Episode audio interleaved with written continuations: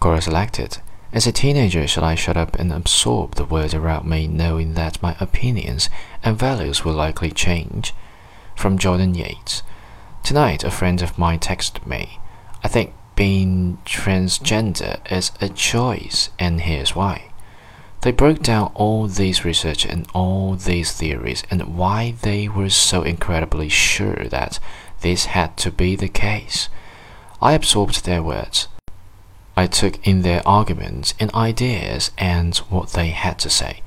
And you can bet your ass in two seconds flat I had three browser tabs of Jae Alexis Lee's answers and another four of Wikipedia up because I was not going to accept that without challenging it. We went back and forth, and eventually we both realized that we were talking in circles. Using information we didn't quite understand and research we weren't quite sure of, so we called it quits. But damn it, if we didn't try. When someone presents you with new information or a new worldview, you have a duty to think critically about it and challenge it. People who never form their own opinions shut up and absorb the world around them.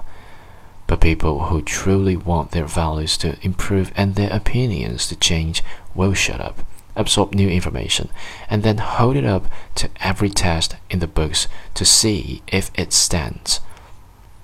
Don't be idle.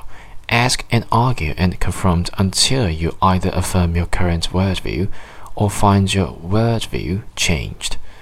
That is the only way opinions and values will change.